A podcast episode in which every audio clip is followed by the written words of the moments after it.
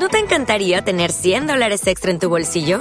Haz que un experto bilingüe de TurboTax declare tus impuestos para el 31 de marzo y obtén 100 dólares de vuelta al instante. Porque no importa cuáles hayan sido tus logros del año pasado, TurboTax hace que cuenten. Obtén 100 dólares de vuelta y tus impuestos con 100% de precisión. Solo con Intuit TurboTax.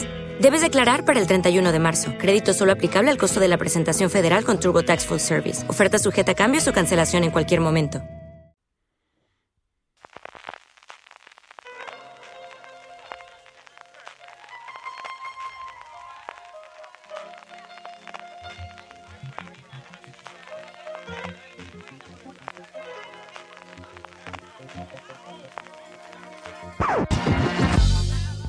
Teletransportaciones, estatuas que no lo son y piscinas sobre la Escandar. Todo esto y mucho más nos ofrece See How They Fly, Mira cómo vuelan, el noveno y último episodio, sí, último episodio de la que esperemos en la primera temporada de Watchmen, que desde ya nos disponemos a analizar, comentar y destripar entre este que os habla CJ Navas y Francis Arrabal. Francis, ¿cómo estamos? Pues con sentimiento de pérdida, como en Watchmen. Estoy ahora como Ángel Jabal, sin mi Doctor Manhattan. Se, se nos ha acabado el Doctor Manhattan. Se nos ha ido, se nos ha ido. Luego comentaremos esa posible, hipotética, más que probable todas las variables que hay sobre la segunda temporada, si estará índolo, si no estará índolo, si cogeremos los personajes, teorías, mm, especulaciones, cosas que se están comentando en los internets del mundo. Pero como siempre tenemos al principio del programa y luego tenemos todos los comentarios que nos habéis hecho llegar por redes sociales, por iVoox, especialmente por Instagram, es Instagram que hacemos y podemos empezar por ahí, Francis, que al final llegamos más tarde de lo habitual, cerramos el viernes, pues porque al final el tiempo es relativo y el tiempo es todo en uno. Absolutamente. Y el viernes es el nuevo miércoles. Yo lo he vivido todo en la misma línea temporal, no sé tú. pues sí, llegamos tarde, pero llegamos mejor. ¿eh? Hemos estado estos días de retiro anual de fuera de series. El miércoles nos pilló en Galvez, Toledo, y sí que tuvimos eh, esta circunstancia nos brindó la ocasión de ver el episodio todos juntos el lunes después de comer, que estuvimos ahí viendo el episodio pues, con Álvaro Nieva, con Valentina Morillo, con Alberto Rey, con Marina Such, con Antonio Rivera, pero sí que es verdad que para grabar era más complicado, nos apetecía volver a ver el episodio este por ser el último una segunda vez, analizarlo bien, poder escuchar eh, otros podcasts como el oficial de Lindelof, leer teorías y demás y un poquito todo lo que se había cocido sobre el final del episodio. Así que nada, nada, eh, llegamos en viernes, llegamos dos ditas más tarde, pero eso, vamos a llegar mejor para este recap. Efectivamente, yo creo que nos podemos meter en faena porque si normalmente tenemos 20, este puede que se nos vaya 22, 23 minutos incluso. Yo creo Francis, o 25. Hay una pequeña posibilidad de que ocurra. Tenemos, bueno, pues como es norma de la casa, una apertura larga después de esos títulos de crédito maravillosos que hemos comentado. La música le dedicamos bastante, sigue siendo una, una música maravillosa. Si no ha salido ya, estará a punto de salir el tercer volumen de la música entre Terrenos y Atticus Ross, primero en ese formato de lujo de vinil lo que no sé cómo era indecentemente caro, pero que es un regalo muy apañado. Pues que ahora que los Reyes. Y en plataformas digitales uno o dos días después estará junto con los dos volúmenes anteriores. Igual que hemos hablado de la música, esos inicios de títulos de crédito jugueteando con el nombre de Watchmen y aquí es una claqueta de claqueta y se acabó y chimpón. ¿eh? Ya, ya... Pues a claqueta nos dice, ¿no? Que, que, no habría más Watchmen. A ver, porque yo esperaba que con el final de la primera temporada aprovechara, ¿no? Para hacer el anuncio de la segunda de, oye, que sí que va a haber Watchmen al final a día de hoy, que estamos grabando el mismo eh, viernes, que es 20 de diciembre, de momento no han dicho nada, así que veremos a ver qué ocurre con todo esto, porque a día de hoy no tenemos segunda temporada de Watchmen. A día de hoy ha sido claqueta y final. Muy bonitos todos los inicios de los títulos de créditos de, Watchmen. ¿eh? Yo estoy esperando esos reels en YouTube donde, donde lo empalmen todos para, para consumir ese vídeo compulsivamente. Y de igual forma que tenemos esos inicios con, con, ese juguetear un poquito con las letras de Watchmen y con el amarillo, tenemos esas escenas iniciales, características de Perdidos, características de The Leftovers, que donde también lo hacía bastante Lindelof y que también lo ha hecho de forma recursiva eh, a lo largo, no en todos los episodios, pero en la gran mayoría de Watchmen, que es, bueno, pues que conocemos al final al papá de Lady True y una de esas teorías que algunos de nuestros oyentes comentaban la semana pasada, igual que otras también, sobre dónde estaba realmente Ozymandias y cuándo había llegado a la Tierra. Bueno, pues lo primero que sabemos es, papá eh, Ozymandias es papá, muy a su pesar, y Lady True es suyo. Lo acertamos, ¿eh? En el octavo episodio, en el recap ya comentamos de, y si fuera Ozymandias, estaba la teoría de que pudiera ser el comediante, por aquello de lo que ocurre en el cómic con una vietnamita y tal, que nos comentó algún oyente, que nosotros también decíamos, porque por ahí, bueno, podría ser un guiño al cómic cómic y al final el comediante ha sido de esos personajes del cómic que se han dejado sin sacar. De hecho, ha sido el único personaje del cómic. también ha sido, han aparecido sus creaciones, ha aparecido su y hacen referencia a él con él y bueno, aquí tenemos al final a, su, una de sus creaciones más míticas tanto en el cómic como en como en como en la película. También yo creo que es la escena de, de, ver su nave volante es, es muy muy chula y él sí que hablaba, Lindelof en varias de las entrevistas, incluido en su podcast oficial, comentaba cómo a Driver no acababa de encontrarlo y al final se le dio ese formato que sabemos por la, por la Pitipedia que hemos ido comentando, que detuvieron a los dos, detuvieron eh, conjuntamente con Lori Blake, detuvieron a Dan Driver. Lori Blake llegó a ese pacto para convertirse en agente del FBI y él en cambio decidió que no quería saber nada de eso y eh, pasó a estar en cárcel. Eso sí, multimillonario porque le estaba vendiendo todas estas cosas a la policía para que pueda combatir el crimen. Como no debe ser de otra manera. Y eso al final el comediante, hombre, tenemos el eco del comediante con Lori Blake, con, con su hija que además lleva su propio apellido y bueno, por un poquito sí que compite aquella está en el coche con Ángela Bar, que le cuentan la historia del comediante junto con, con, su madre, con la primera espectro de seda, pero ha sido la única referencia, así que bueno, de los protagonistas de Watchmen del cómic original es el único que se ha quedado un poquito más fuera. Pensamos que a lo mejor tenía, lo introducían en este último episodio siendo el padre de Lady True.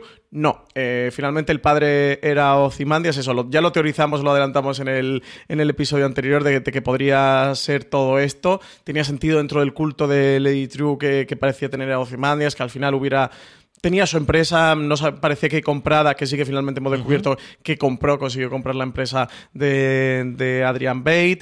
Y bueno, pues una escena que nos enseña el cómo se produce ese vídeo que nos habían enseñado ya, creo que fue el quinto episodio, ¿no? Del mensaje de Bate a Robert Redford, que están en 1985, allí grabado en Karnak. Vemos a esos vietnamitas, que es de nuevo, bueno, pues en referente del cómic de esos vietnamitas que refugia Adrian Bate en Karnak, en su templo eh, allí en la Antártida, después de la guerra de Vietnam y uno de esos vietnamitas que refugia, que es Bian, la madre de Lady True. Una limpiadora, una simple limpiadora y que consigue, pues eso, conocer las, las claves y las, las contraseñas de Ramsés II. sí, al final muy complicado, muy complicado. Sí, sí, sí, sí, me pareció genial porque era como el hombre más inteligente del mundo. Pone de contraseña Ramsés II. Chimpung, ¿sabes? Ni una arroba, ni un símbolo del dólar, ni un asterisco. Ramsés II, eh, me pareció un guiño muy gracioso. Y se insemina el, el semen de, del propio Zimandias mirando ese cuadro de Alejandro Magno que él tiene en su despacho detrás de su silla de principal del despacho. Y con una frase que es fuck you, Zimandias, que también cierra el círculo muy bien de, aquí esta es toda la muestra y aquí es donde hemos venido a, hacerlo. Es una escena muy divertida, muy graciosa. Volvemos a ver a Jeremy Irons rejuvenecido con, pues eso, lo que te permiten los efectos especiales 2019 no son solo las cosas espectaculares, sino este rejuvenecimiento, que yo creo que da bastante bien. ¿eh? Las partes que las hemos visto en el 85 no me han rechinado demasiado.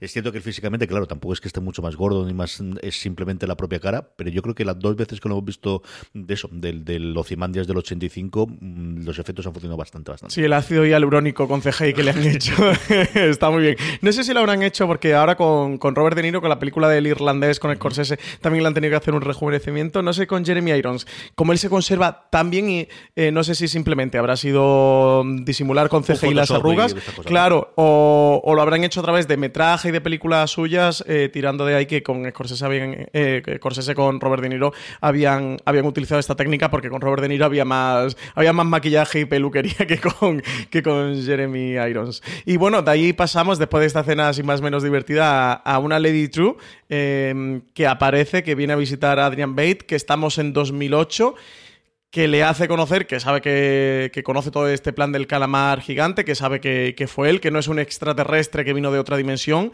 sino que fue su plan para intentar salvar a la humanidad de ese invierno nuclear, de, esa guerra mm, que se estaba desatando entre la URSS y Estados Unidos. Y presentación como soy la mujer más lista del mundo y quería darle las gracias por salvarlo. en el momento en el que exclamamos todos allí en, en Galo de Todos Juntos de pero es su padre.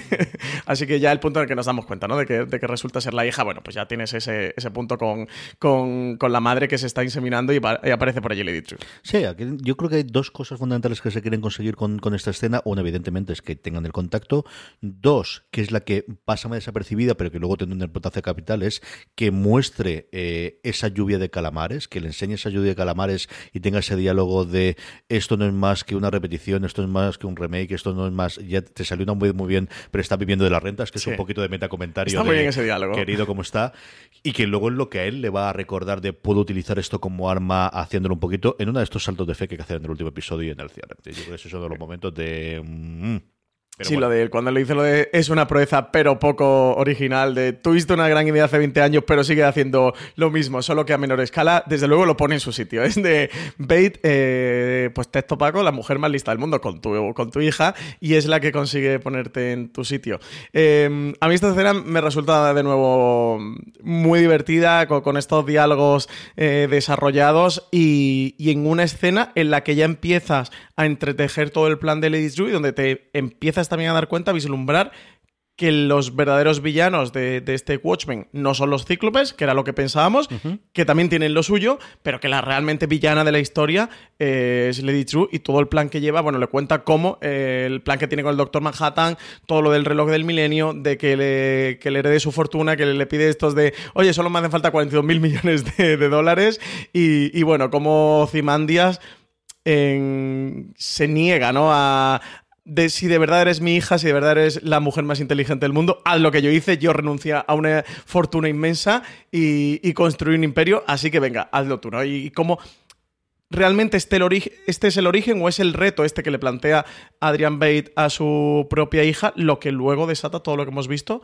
y al final realmente conduce a la muerte del Doctor Manhattan. Sí, indudablemente es e, ese punto de ruptura entre, entre Lady True y, y Ozymandias, que de alguna forma es la que va a hacer que ella quiera volver a traerlo, el que quiera volver a hacerlo, y por otro lado la de esa pista a, a un Ozymandias en el futuro de habrá un momento en el que pase este satélite y nos de esa forma es otra de las grandes cosas que vamos a revelar y que es precisamente aquí porque el hilo temporal nos lleva a ese momento en el cual absolutamente todo ese cautiverio que hemos ido viviendo en las distintas escenas dentro de cada uno de los episodios de Ozymandias de Jeremy Irons no era más que un pasar el tiempo hasta que ocurra ese satélite. Es decir cuando él está escribiendo en el primer episodio esa His karate lessons might not turn him into a black belt. And even after band camp he might not be the greatest musician But with the 3% annual percentage yield you can earn on a PenFed premium online savings account, your goal of supporting his dreams. Thanks for everything, Mom and Dad. Will always be worth it. Apply today at PenFed.org slash savings. Federally insured by NCUA. $5 minimum to open account. To receive any advertised product, you must become a member of PenFed. PenFed's got great rates for everyone. La obra de teatro, lo que está escribiendo no es la obra de teatro que vemos del Hijo del Relojero en el segundo episodio, no, es toda la absoluta obra de teatro, todos los ocho episodios que hemos visto, con la salvedad, recordemos, del sexto, donde no había ese interludio de Ocimandias, todo lo demás, el cautiverio, el juicio, absolutamente todo, es lo que escribió para no volverse loco, para entretenerse durante ocho años, que es lo que él sabía que tardaba todavía en llegar ese satélite Lady True en su momento hecho para capturar o para detectar que estaba allí el Doctor Manhattan, ¿no? Y ahí nos lleva esa escena final con el guardabosques, que no llega a estar planteada, en el que le dice la parte del lindo podente, que también es uno de los diálogos divertidos. sí, sí, uno de los diálogos que están genial. Aquí vemos lo del, como eh, dimos en la pista también este recap, lo del Save Me y que se veía una D, que especulábamos si fuera Doctor Manhattan, eh, qué conexión podía tener con Robert Redford, pero se nos escapaba. Realmente era Save Me Dota, el eh, que salva a mi hija, el el diálogo que tiene con Lady True es precisamente, bueno, le llega a decir esto de jamás te llamaré hija, como que renuncia a ella y le dice que, su madre no solo era una limpiadora, que fue una ladrona. Y, después de este discurso, eh, como le, como le, como para pedirle el rescate le pone este, este Dota, es como consigue finalmente salir de la luna de Júpiter. Vemos eh, también cómo llega, cómo llega esta nave, eh, cómo se enfrenta al guardabosques, cómo el guardabosques le intenta impedir salir, cómo emplea por fin la herradura. Vemos todo el tema de la herradura que había estado en las tartas recurrentemente y el diálogo sobre las máscaras. De nuevo, un diálogo en el que se debate y se replantea toda la historia del cómic de, superhéroes, de cómo el guardabosque le pregunta el por qué me hiciste llevar una máscara y le dice Jeremy Irons, el personaje Jeremy Irons, porque las máscaras nos hacen crueles. Que es de nuevo estos diálogos que hay en el último episodio que me encantan, que son absolutamente eh, lapidarios y en el que él, le dice si lo que quería era que fuera cruel y él le comenta por pues, lo que tú decías, ¿no? Que había que aguantar ocho años y que necesitaba un digno adversario para mantenerse cuerdo. Y aquí ya el bait puro y duro, bait puro y duro que empezamos todos a descojonarnos, que es lo he sido amo, he sido un digno adversario y le dice no pero me has dado un buen espectáculo.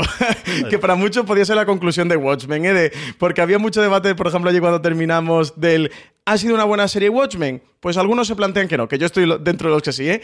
Pero desde luego, si no ha sido una buena serie, no ha sido la mejor serie de 2019, una de las mejores series del 2019, no podemos negar que ha sido un buen espectáculo. y tiene como este eco con el espectador casi la, frase con el guardabosques, que de nuevo es fantástica. Cruel la muerte del guardabosques, pero un final eh, absolutamente apoteósico. Y cómo lo dice eh, Jeremy Irons, que al final, pues eso, es el personaje más este, pero ese momento es brillante después de otro momento de la otra parte de Ociman de Jesús Vida siempre. Siempre estamos con el hombre más inteligente del mundo, el hombre más inteligente del mundo, pero no solamente tiene esa parte, sino es la parte física. Y es igual que en el cómic, atrapa la bala con las manos, ¿no? Del cómo llevaba años ensayando el poder hacer eso y aquí lo vuelve a hacer. Y, y además se ve esa satisfacción de, con mi edad todavía puedo hacer esto que hacía hace 30 años y que en el cómic era un punto muy importante de cuando le disparen y aquí lo hace y lo vuelve a hacer con, con el guardabasques.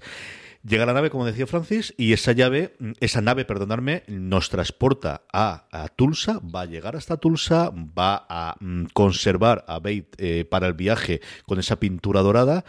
Lo cual, por un lado, nos enlaza. Yo creo que ese destello que ve en su momento Lowry, que te acuerdas que por jugar cuando estaba, a lo mejor era eso. Evidentemente, lo que ocurre, e, ese meteorito que llega a la granja, evidentemente es esa nave con Ozymandias dentro.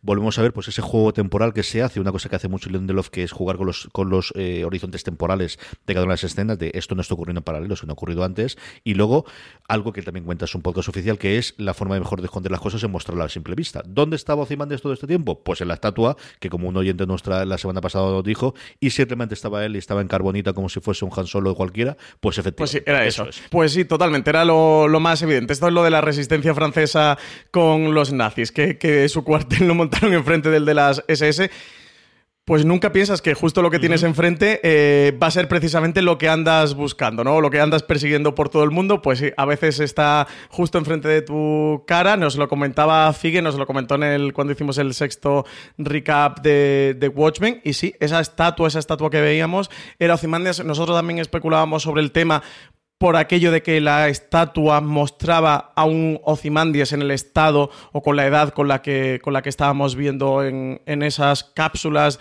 dentro de los episodios. Mm, llegamos a este especular sobre al final el reflejo, las estatuas de el, canon griego, o al final Lady True al venir de una cultura asiática que sí que tienen este, mm, este culto por la, por la senectud y si era por todo esto, nada, nada, era, era porque directamente es eh, Adrian Bate, eh, bueno, pues con esta especie de Mm, congelación, ¿no? Sí, casi como lo de la carbonita de Han Solo que le hacen para que pueda pasar ese viaje, para que pueda eh, venir desde la luna de Júpiter hasta la Tierra y luego vemos cómo lo sacan de, de ese estado, lo sacan de esa estatua para que llegue a punto al gran momento, como ya nos dijo Lady True en el octavo episodio, de, oye, que tengo que despertar a mi padre, que tengo que hacer regresar a mi padre para que contemple mi gran obra, para que contemple mi gran momento, en eco a ese desafío que le lanza Adrian Bate, en el que le dice que mientras viva nunca le va a llamar hija pero ella quiere estar a su altura, quiere desafiar al hombre más inteligente del mundo. Así que la familia unida, por fin, eh, esta familia, mira, mira que hay familias extrañas y complicadas en televisión, pero esta debe ser de las más raras que jamás he visto, formada por Lady True, su hija barra madre, y por Adrian Bate, recién llegado de Júpiter, de la luna de Júpiter de Europa, que no está mal para decir, para pegar el viajecito, se juntan y se van a ir a la gran aquelarre de los cíclopes, porque recordemos que teníamos un cliffhanger maravilloso del episodio anterior, del cual han pasado 20 minutos de episodio y todavía no hemos vuelto a saber nada de él, qué ha ocurrido, dónde está Manhattan, dónde está Angela Evar, qué ha ocurrido con Lori Blake, qué ocurre con Looking Glass que teníamos por ahí a, Tim también. Antes de eso tenemos un momentito para parar, y que además yo creo que es el último momento hasta que ya el final y ese final barra epílogo que yo creo que dependiendo de la interpretación que le des lo puedes tomar más como final o más como epílogo. Tenemos ese parón en el kiosco, que es una cosa sobre todo importante por la parte del cómic, ¿no? Que al final el kiosco que teníamos en el cómic era tremendamente importante, el papel que tenía Francis y aquí es un pequeño guiño sobre todo para los Sí, aquí tiene la parte el guiño del cómic, de luego, pues de nuevo esos diálogos socarrones entre el kiosquero y el truco con lo de bonito sombrero, este sombrero que lleva que es como si fuera una especie de halo de, ángel, como una corona de un ángel alrededor. Y sobre todo a mí me gusta mucho el diálogo de Bate con el kiosquero, este diálogo que se puede entroncar directamente sobre los mitos en un Watchmen, en una serie, pues eso, que, tiene em, todos los ecos a la, a la, cultura griega y mitología griega, un Bate que venera, como hemos visto, a Alejandro Magno, que venera a, los clásicos, que venera a Ramsés II y, como el kiosquero le dice, oye, te pareces mucho a, a Ozymandias, podría, le dice como él, podrías ir a cumpleaños, ¿no? A fiestas de cumpleaños y esto haciéndote pasar por él, te sacarías un, dinero en plan, ¿te parece? No eres exactamente como él, pero oye, te pareces mucho.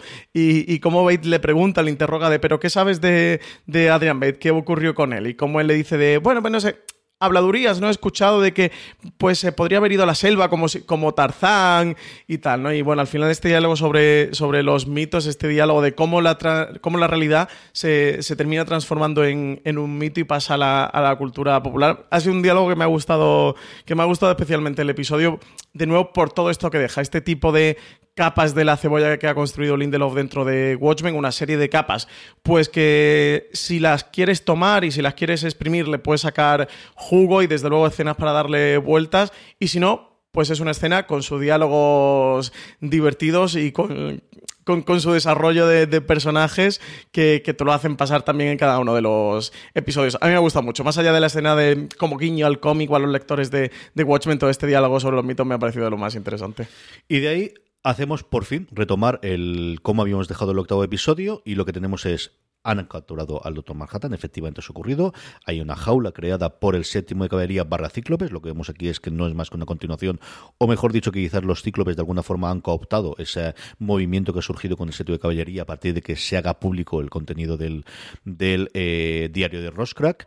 Lo han dominado y lo que tenemos aquí es pues el, diálogo del malo malísimo. O sea, es cierto que no va a ser el malo malísimo, sino es un malo de pacotilla, cuando luego de Ditru entre dentro de las escenas que comentaremos, pero es ese gran diálogo y ese eh, contarnos y explicarnos qué ocurrió realmente la Noche Blanca, que ya teníamos una sospecha de, evidentemente, ahí cómo nos adelantaba Ozymandias una vez que le metía esa partícula en el cerebro, mm, perdía los poderes salvo que estuviesen en peligro, y cómo realmente Cal, en esa noche blanca en la que iban a atacar a Ángela, larga o manda al, al, al, al, gente del de caballería que habían mandado para matarla, lo manda al lugar de nacimiento del Doctor eh, Manhattan original, y eso es lo que da la pista a lo que queda de los cíclopes de leche que Doctor Manhattan no está en Marte, no está fuera, está aquí en Tulsa. Sí, aquí vemos que primero aparece el senador King, el senador King del cómic que aparece en silla de ruedas y, lo saludan, que hace la señal de los cíclopes de cómo Lori Blake cuando lo ve dice, ostras, el senador King jamás hubiera pensado que era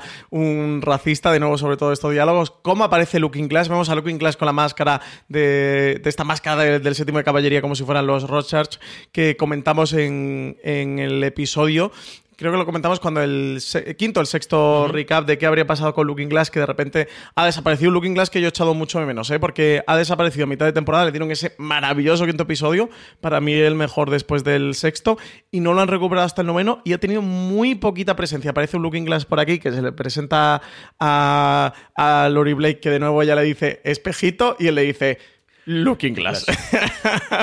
de, mira, que vengo a salvarte la vida. No me jodas, ¿sabes? Porque, te... porque sí, porque eh, tienes todas las de perder, como me estoy jodiendo eh, ahora mismo. De cómo aparece eh, por allí, cómo se ha infiltrado en el séptimo de caballería, como sospechamos, para tirar abajo el plan de ellos. Al final siente cómo se la han jugado, cómo le han traicionado, cómo le hicieron entregarle a Ángela Bar para todos estos planes malévolos y maléficos y luego intentan matarle a él, que sí que vemos de que fueron a por él. O sea que eh, especulamos también sobre este tema de si era el séptimo de caballería que en, el cual el senador King hijo no tenía tanto poder como podría pensar, o si realmente sí había mandado a acabar con él. Parece ser que había mandado a acabar con él. Total, Y, a un Manhattan que aparece encerrado en esta jaula de litio sintético, que son este litio del primer episodio que comentaba eh, Jude Crawford de qué raro esto de las mm, bolsas aquí que hay de, llenas de pilas de, litio y tal, pues era para todo esto lo que lo estaban recopilando, que al principio del primer episodio pues no sabíamos un poco por dónde iría. Y un senador King, como tú dices, haciendo este discurso de malo, malo, que a mí me ha encantado, mientras se va desnudando y se queda con ese calzoncillo, que es el mítico calzoncillo del Doctor Manhattan, que si habéis visto, si habéis leído el cómic, pues lo reconocéis eh, rápidamente, un calzoncillo que construye una M, de la M de, de, Manhattan, y a mí el diálogo me encantó y no, me parece también guiño ya no solo al cómic, a todo ese cine de superhéroes, eh, el que medio estás haciendo homenaje, medio estás haciendo parodia y vemos a este senador King, pues eso, que se cree como la gran mente del universo y cómo no se está enterando que realmente hay una persona como es Lady True, que es la que está tejiendo todo este plan. En este diálogo, eh, de nuevo hace el, diálogo racista de primero nos quitaron las armas y luego no hicieron pedir perdón. Todo esto que hemos visto con el memorial que he construido y con las Redfordations, estas reparaciones de, Redford a las víctimas del, atentado, del ataque de, de Tulsa contra los afroamericanos, de cómo todo esto a ellos le conduce Em, para recuperar la parte de los cíclopes, intentar llegar hasta la Casa Blanca. Él hace como esto de iré montado en un caballo blanco, entraré en la Casa Blanca montado en un caballo blanco. Y como tú comentabas, eh, ponen en plan lo de la noche blanca para lo de las máscaras de la policía, que era el plan que llevaban para ocultar la, identidad de la policía. Y aquí es cuando descubren, se toman con que Doctor Manhattan eh, está aquí, porque de repente eso, uno aparece en, la tierra natal de Manhattan, que, que lo han mandado allí, lo han teletransportado atan cabos, les hace reconducir todo el plan. Y entre medias aparece Ángela Bar. Lo que pasa es que antes, eh, aquí un diálogo muy importante porque hemos especulado mucho sobre esto él dice, el senador King dice que los Crawford se hicieron amigos de los Abar, de los Abar, por lo cual Jude Crawford sí que sería un villano, sí que sería de los malos, sí que sería de los cíclopes o del séptimo de, caballería y realmente todo ese acercamiento a Angela Bar es para tenerlos controlados, para tenerlos monitorizados mientras ellos van desarrollando la tecnología para poder capturar al Doctor Manhattan. Así que CJ, no sé para ti, pero para mí muy malas noticias porque pensar que Jude Crawford era de los malos y era del séptimo de caballería, ostras, se, me empezó a resquebrajar el corazón de ver que toda esa relación que tenía Jude Crawford con Angela Barr era una treta, era un engaño para tenerlos controlados. Que nos ponen a Don Johnson y nos engañan. Sí, vemos, ya habíamos visto desde luego con la trampa de, su mujer en el episodio anterior y aquí la vemos en primera fila. Esas treinta y tantos directores o jefas o, o, de alguna forma los mandamases ¿no? de los ciclopes, ella está en primera fila junto con el, con el senador padre, con el primer eh, senador que recordemos que fue el que hizo esa eh, prohibición de, los vigilantes enmascarados en su momento, en los 80, que es el momento en el que ocurre el, el cómic original. Ahí no es porque no se lo avisen al, senador, o sea, aquí se lo, se lo advierten, se lo dice bastante, y además se lo advierten nadie más ni nada menos que Ángela Bar de estáis siendo unos pringados que por mí bien, me encanta ese diálogo. que por mí bien, o sea, que os van a matar un poquito y tal, que vosotros sabréis, hay insultos, racistas por en medio y todas las cosas y todo lo que quiere ser, pero estáis imbéciles que realmente lo que va a ocurrir es que esta señora os ha comido la tostada, os ha utilizado para que seáis, hagáis el trabajo sucio y seáis la mano de obra barata, porque ya después va a querer aceptar esto. Y quien dice que, bueno, pues me alegro, pues muy bien, que me meto con mi calzoncillo. Que, hay que ser muy echado para adelante para llevar ese calzoncillo y tenerlos muy cuadrados y, meterse dentro de esa cámara que tiene toda la pinta de que iba la cosa iba a aparecer como al final lo ocurre. Sí, que iba a acabar como iba a acabar. antes de eso me encanta cuando en todo ese discurso eh, King que se está viendo que se va a transformar el Doctor Manhattan, Ángela Barra eso la desprecia, el plan y tal, y le llama mm, Zorra Negra o algo así, y Lori Blake, en ese punto padas del personaje de Lori Blake, le dice a Looking Class, dispárale ya a ese cabrón, que en plan, mira, no puedo aguantarlo más, por Dios, pégale un tiro. De nuevo le sales a Lori Blake que, que, lleva dentro, y también me encanta la parte del, del senador King, de mm, cuando Lori Blake le dice antes lo de pareces un idiota con esos calzones, de nuevo la Lori Blake eh, badass, que no sale mucho en este último episodio, pero lo que sale son todo para sus highlights. o sea, parece que cogieron el guion, construyeron el guion de, de, de Laurie Blake y dejaron, vale, ahora vais a dejar el, 10% mejor de todo ese guion, que son todas las frases lapidarias de, ella. Y él le dice lo de voy a ser el hombre más poderoso del mundo, Lori, ir con la polla. vista de todos me parecería un exceso de nuevo que es guiño a los cómics, a ese dibujo de David Gibbons en el que, bueno, pues se veía constantemente, se veía mucho Doctor Manhattan. Tampoco te hace falta tener ropa. Presumir más. y el azularse, que dice, que dice el, el, senador King. También me encantó que es de nuevo eso, ese villano muy de, muy de pacotilla, muy del cómic, muy pringado, de que se cree el, dueño del mundo y es un absoluto pringado y un pringado que acaba convertido literalmente en papilla, en una, escena desagradable que vemos a Lady True de que ella ya sabe lo que ha ocurrido, de, mira, es que soy unos pringados, es que no sabes ni cómo se hace esta transformación, de no puedes extraer al Doctor Manhattan y filtrarlo, sin filtrarlo y intentar transferirte sus poderes directamente. Abre la cámara ya sabiendo lo que hay dentro y la abre y eso, pues directamente el senador King se esparce por el, por el suelo de, allí, de, de esta... Mm, escenario, ¿no? Que tiene allí montado Lady True, a donde ha teletransportado a todos los miembros de los cíclopes que están en esta capilla que ya hemos visto anteriormente. Efectivamente, porque ese es el momento en el que cambia totalmente el juego, lo de ser los villanos los cíclopes a desaparecer de la faz de la Tierra, unos convertidos en sangre, el otros con estos rayos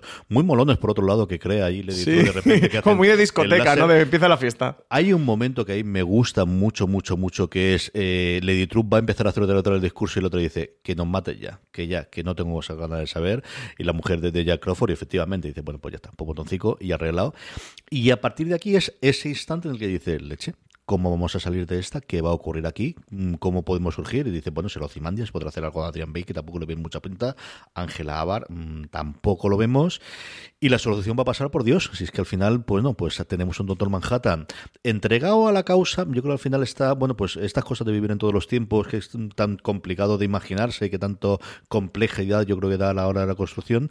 Pero sí tenemos ese momento en el cual eh, toca esa sangre y esa sangre les sirve una especie de circuito conductor para mandar, aparte de nuestros protagonistas, héroes ya, si queremos entre comillas, a un lugar conocido, a un lugar que hemos comentado al principio del episodio, mm, que nos iba a mostrar esa arma definitiva con la que va a acabar con Lady True, que es a Karnak, los manda a la Antártida, vuelve Lori Blake a la Antártida, va Looking Glass, va en este caso Wade haciendo el socias de Rosar, no tenemos a Rosar, pero sí que tenemos a Looking Glass de compañero, junto con Adrian Bate, pero no en su cambio Angela Bar, que se va a quedar con su marido por una cosa también, una de esas frases lapidarias y fastidiosas que tiene el último episodio. Aquí eh, me encanta también en esta escena de cuando son teletransportados los hasta el reloj del, del milenio y tal, y le cuenta True cómo lo de ella y Will se unieron y el plan de Will, que, hicieron un trato, que el plan de Will era acabar eh, con los cíclopes y que a cambio pues él le entregaba el Doctor Manhattan a Lady True y tal, cuando Bate se acerca a, a Laurie Blake, que está tirada con la silla, y le dice, le dice, Blake, al verlo a él le dice, joder, estoy muerta. de lo más parecido al infierno tiene que estar contigo. Y le dice, no, pero la noche es joven. de, momento no está muerta, pero oye, me parece que aquí van a pasar cosas, apetito saber cómo acabamos. Me encanta, de verdad que, me encanta la reacción de, Blake y la reacción de, de Beth y de cómo se contrapesan estos personajes. y al ver este encuentro, he echado de menos que, no hayan compartido más tiempo durante los episodios, durante esta primera temporada de Watchmen, porque creo que habían habrían dado los dos momentos geniales y tener a, Jeremy Iron y a, James Smart juntos, creo que no hubiera dado escenas prodigiosas, pero bueno, tenemos aquí esta, este diálogo, este intercambio de, punch que, se dan el, uno al otro para luego eso, em, que nos lo traslade Manhattan a, a Karnak. Em, le pregunta Ángela Bar al doctor Manhattan de si los ha enviado por ayuda, por intentar solventar el plan. Le dice Manhattan que sí y ella dice, ¿y por qué no me has mandado a, mí con ellos? Y ese tiene ese momento de nuevo triste que, se te cae el alma al suelo de ¿por qué no quiero estar solo cuando muera? De es inevitable, sé que va a suceder, sé cómo va a suceder, sé lo que va a suceder y quiero en el último instante, en el último momento, estar frente a ti, ¿no? Estar mirándote, poder despedirme de ti. Ahí ya sabemos que la muerte de Manhattan es inevitable. Además, yo estaba seguro que no iban a hacer porque no es propio del Lindelof hacer algún guiño, hacer algún truco para al final un happy ending en el que salvaran al Doctor Manhattan. Así que aquí, lectores del cómic, sabemos que Manhattan se ha acabado para siempre. O, no, esa encarnación, de Manhattan. esa encarnación de Manhattan, desde luego eh, que sí, y es durísimo. ¿eh? Al final, como a él se le cae la lágrima, ves literalmente ves a Dios llorando, y frente a Ángela Abar, durísimo. Y hacen el plano contra plano de ellos dos, de cómo al final cuando ya está prácticamente transferido el cuerpo de Doctor Manhattan por el reloj del milenio, se termina convirtiendo en de nuevo en, Cal, y lo vemos otra vez exactamente bueno pues eh, a Yaya al, lector que lo que lo interpreta y ese montaje muy rápido excepto que no están muy rápidas contando su, su su noviazgo y su matrimonio que al final es lo que tenemos de él quería esta vida mm, tranquila y vemos de verdad que es uno de esos momentos mira que es complicado ¿no? que al final tienes una relación entre un dios y un humano de ponerle ese punto de, de, melancolía ese punto de cariño y ese punto de, del este pero es que Regina aquí lo vende muy bien tío sí sí sí que lo hace muy bien. y, y luego eso todo está tan bien apoyado por los actores y por los diálogos. El, ella, en el momento en el que se da cuenta de que él está, pero no está. Venimos de un Doctor Manhattan que antes nos ha dicho que, le cuesta mucho estar en ese momento, retenerse ahí por, por, esa jaula de litio en el que constantemente parece como que está saltando, ¿no? O que lo, que lo está transportando, está transportando su mente a otros momentos y él no puede tener la plena capacidad. Y ella le dice lo de John, vuelve donde estás. Y él le dice en todos los momentos que pasamos juntos a la vez. De estar reviviendo todo lo que ha pasado con ella antes de, de morir. Le dice el te quiero, Ángela. Y ya no hay vuelta atrás y nos matan al Doctor Manhattan. Eh, durísimo, durísimo. O sea, para mí, de verdad, eh, esto es una historia, esto es todo fantasía, el Doctor Manhattan no existe, eh, pero de verdad me resulta una tragedia tan grande esa tragedia romántica en la que nos dimos cuenta realmente en el octavo episodio, que era de lo que se trataba todo este Watchmen que nos había construido Lindelof, que aquí realmente tiene, tiene su cierre, es el cierre de la historia de, mm, de, John Osterman o de Cal o del Doctor Manhattan con Angela Barr. La de Angela Barr va a continuar, pero desde luego esta historia juntos, esta gran historia, está epopeya de amor que nos han contado durante, durante la serie de, Watchmen acaba y, muy triste eso. Es de los momentos que se te cae el alma al suelo y fíjate que podemos debatir si hay cosas que están más pilladas con calzador o tienes que hacer ciertos saltos durante, durante la serie en general o durante el noveno episodio en particular, pero es verdad, creo que todos estos momentos, todas estas situaciones compensan el tener que pegar esos saltos de fe quizás. Pero no tenemos pausa para, ni tiempo para poder llorar tranquilos o para pensar esto porque hay que salvar al mundo porque al final tenemos, pues sí, muy bien mencionada, porque al final Lady True dice que quiere los poderes para solucionar todos los problemas del mundo, como todos los villanos que por tiempo haya y tengamos, que no hay ningún problema. Y en Karnak está la solución, y la solución es los puñeteros calamares, Francis. Pues sí, estos calamarcitos que se le ocurre a, Adrian Bate congelarlos y que sea, pues bueno, una especie de lluvia de piedras y meteoritos. Los lanzamos un poquito más arriba y entonces, bueno, pues caen de más arriba y caen de arriba, pues ya congelados y igual hacen un poquito de pupa por aquello de la gravedad que quieres que no ayuda para estas cosas. Sí, sí, sí. Es el, plan, me encanta de cómo Bate les cuenta o les habla a, eh, a Blake y a Looking Glass sobre el plan y la personalidad de Lady True, que el otro se quedan un poco de cómo conoces también a esta mujer y él le dice, el ladrón juzga por su condición. de cómo al final su hija es el reflejo absoluto de él, solo que él tuvo la suficiente entidad para no dar el salto, para, para no cruzar el, al lado oscuro, ahora que estamos con Star Wars y con el estreno del, cierre de, ya de la última película de la saga de los Skywalker. minutos pues em, tenemos de nuevo este diálogo muy, planteado en el cómic y al final es el leitmotiv de la saga de Star Wars, del el que te separa ¿no? de, em, de cruzar al, otro punto. Bate nunca lo hizo, su hija sí que, sí que lo hace y al final el ego le lleva o le convierte, a, sin ella saberlo, a convertirse en una villana lo que tú dices. Al final el plan de Thanos era el que le diera por el bien de la existencia y de los planetas. Y no digo más por si a día de hoy alguien no ha visto todavía, bueno, o no ha leído cómics de Thanos o no, ha, o no ha visto Vengadores Endgame. El plan de Ultron, que también lo tenemos en Vengadores, es el que es. Y siempre todos normalmente su justificación moral es por el bien, incluso el del Joker cuando es el caos por el caos. Eh, pero también tiene su justificación en el bien. Nadie se entiende a sí mismo como malo, nadie se entiende a sí mismo como el villano, ¿no? Y creo que es al final la construcción que han hecho con Lady True, en la que la vemos en un primer momento unida a Will en un plan en el que se supone, aunque siempre eh, la serie nos ha mostrado que, había algo raro, que encerraba algo raro, pero supone que está remando a favor de que todo salga bien y, ella se supone, o ella entiende que sí, pero no, no incluso no es consciente dentro de, su villanía o de su inteligencia, no entiende o no es consciente de lo que realmente está haciendo. Adrian Bate, que es el hombre más inteligente del mundo, sí que, sí que lo sabe y sobre todo lo sabe por su propia experiencia, porque entendemos todos ¿no? que, que él ha pasado por todas estas tesituras y eso. Pues esa frase lapidaria de nuevo del ladrón juzga por su condición y sabe que la única vía posible por el bien de la humanidad es acabar con su propia hija. Así que llueven los calamares, destrozan absolutamente todo, le hacen ese agujero en el cuerpo a Lady True, mm, suelta ese improperio antes de fallecer. Dilo, dilo, dilo, que es maravilloso. Qué cabrón. Viendo cómo la bola le cae encima. Decir, qué cabrón. O sea, que una hija a su padre, cuando está acabando con ella, le diga, qué cabrón. De...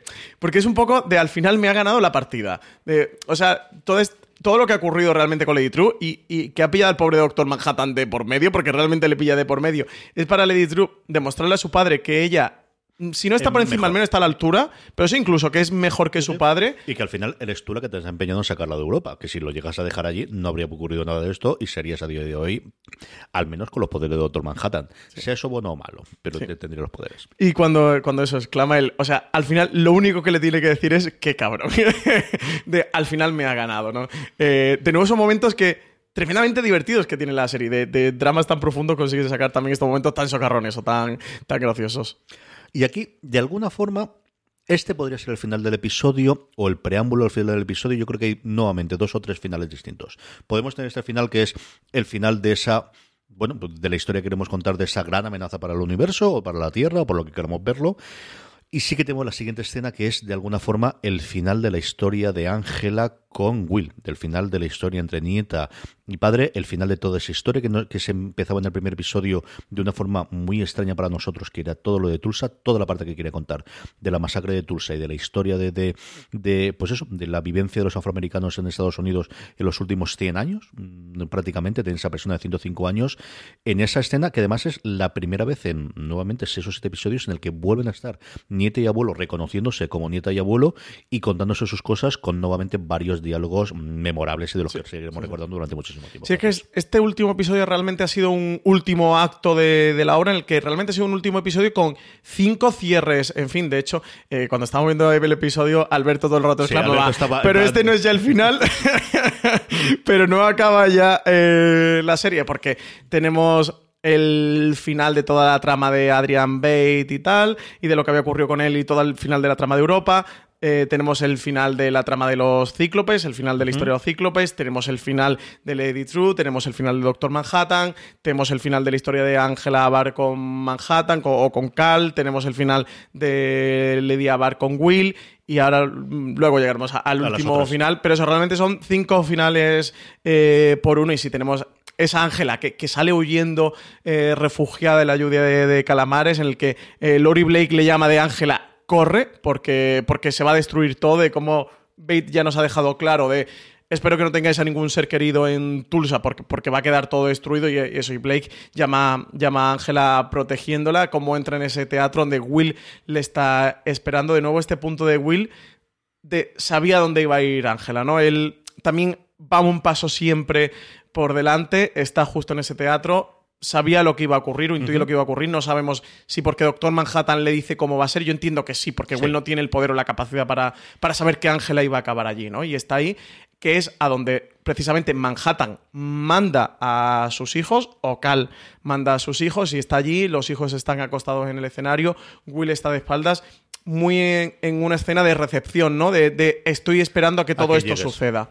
Sí, y entre Ángela, una escena muy bonita en la que Will le pregunta lo de ha muerto y ella le dice sí ha muerto y él le dice lo siento. Y, y aquí de nuevo, del drama volvemos a pasar la comedia no para de recordar todo el rato con Watchmen, en el que siempre se dice que, que, el, que, la mejor comedia es un, es un buen drama o viene del buen drama, y cuando le dice lo de ha muerto, sí ha muerto, que de nuevo se te cae el corazón porque es el abuelo quien le está diciendo a su nieta de ha muerto tu marido y le dice que sí y le pregunta, ¿y ella? Eh, y ella también le dice, sí, ella también dice, eso ya no lo siento tanto.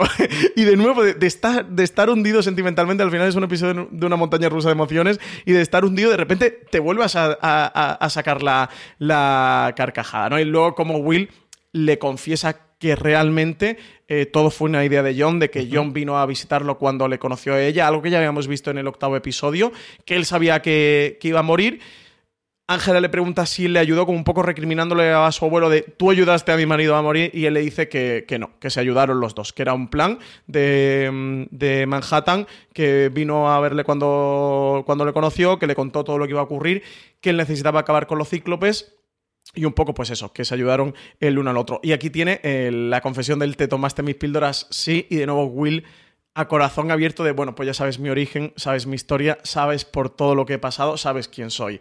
Y una escena también de nuevo bonita y que te ponen los pelos de punta dentro del episodio. Y que cierra esa escena con el epílogo posterior de cuando vaya a su casa, pero sobre todo con la frase de la máscara. Y volvemos otra vez a las máscaras y lo que significa las máscaras. Hemos conocido al principio del episodio lo que la máscara significa para Ozymandias, para Adrian Bate, con esa conversación con el guardabosques. Y esta, que además Lindelof la recalca en prácticamente todas las entrevistas, incluido en, la conversación que tiene con Cremazan En, en el podcast oficial, vuelve a hablar de esa de la capucha cuando me la ponía, sentías lo que yo rabia, y Will le dice, yo creía que sí, que lo que sentía era rabia, pero no era rabia. Era miedo, era dolor, y no puedes curarte bajo la máscara. Esta es la, clave fundamental al final es, bajo una máscara no te puedes curar, la única forma de curarse es aireándola. Las heridas hay que airearla en nuevamente un meta comentario de estas cosas no pueden estar ocultas, sino lo que hay que hacerlo es ponerlas a luz del día, que era una cosa que Lindelof confiesa que le daba pánico que iba a ser recogida esa frase que al final tiene muchísimas connotaciones eh, de todo lo que está contando en el arco de las cosas hay que airearlas para que se conozcan y hay que darle difusión y hay que darle conocimiento para que realmente se puedan curar. Sí, porque además aquí tiene un diálogo doble, tiene el diálogo, sobre todo el más importante, es el diálogo social y al final debate todo el tema y pone Em, saca a, la luz, que entiendo que es la parte que le da más miedo a, Lindelof, pues todo el tema del, racismo, el supremacismo blanco en Estados Unidos, de al final de cuando hay una causa de este tipo, aquí en España ha pasado con la guerra civil y no me quiero meter en, charcos, pero bueno, como al final siempre con todo este tipo de historias se suele intentar tapar y, lo que ocurrió con el accidente de Tulsa, que creo que es al final el punto con eh, eh, o el, punto al que llega Lindelof con toda esta historia. Recordemos que es la escena que abre eh, la serie y aquí digamos que tiene también el cierre del arco de lo de Tulsa de este tipo de cosas no hay que taparlas, porque taparlas siempre hace que, esa, herida esté latente, las heridas no se tapan así, con este tipo de cosas hay que airearlas, eso, hay que reflexionarlas, hay que sacarlas a la luz, hay que hablar y que debatir sobre ellos. Es muy difícil, es muy traumático, es muy duro para todos, para todos los bandos y para todos los implicados, pero es el único paso para realmente mm, llegar a un punto mejor, llegar a un punto de calma para todas las partes consiguen una frase eh, resumir gran parte de la historia de la humanidad y de los conflictos de, la humanidad Watchmen. Y aquí es donde creo que Watchmen, eh, si no es la mejor serie del año, es una de las mejores series del año y también una de las mejores series de la década. O sea, de verdad, es muy difícil hacer esto. Es muy difícil un diálogo condensar una gran cantidad de reflexiones, una reflexión que puede llevar a libros y a gran cantidad de literatura y a miles de páginas impresas y que Lindelof, junto a su equipo, lo ha conseguido en una sola frase. Eso por un lado, y mm, que, podríamos seguir hablando de esto, pero creo que podemos dedicarle un podcast entero a todo este tema. Pero por otro, al final eh, es un gran diálogo sobre la historia del cómic, sobre la historia de los superhéroes. Los superhéroes, los encapuchados, todos, eh, el origen de todos viene de un trauma. El más conocido es Batman y es muy fácil, es la muerte de sus padres y es lo que le empuja a, combatir el crimen y a convertirse en Batman y a ponerse una capucha. Pero podemos empezar con Spider-Man y la muerte de Tia May y, podemos seguir con toda la historia de los superhéroes. No todos tienen un origen traumático, pero el 99% pero si rascas, si rascas al final sí lo tienes. Ese trozo que comentaba Francis Lindelof tiene tres minutos en el podcast oficial que tampoco voy a recordar aquí. Él dice que la frase no se le ocurrió a él y que él seguirá teniendo pánico de realmente esta es mi historia para contarla, que es algo que comentábamos en el último episodio, y yo que yo cada vez que veo el episodio vuelvo a recordar el follón de Confederate, que no voy a recordar porque luego en el octavo.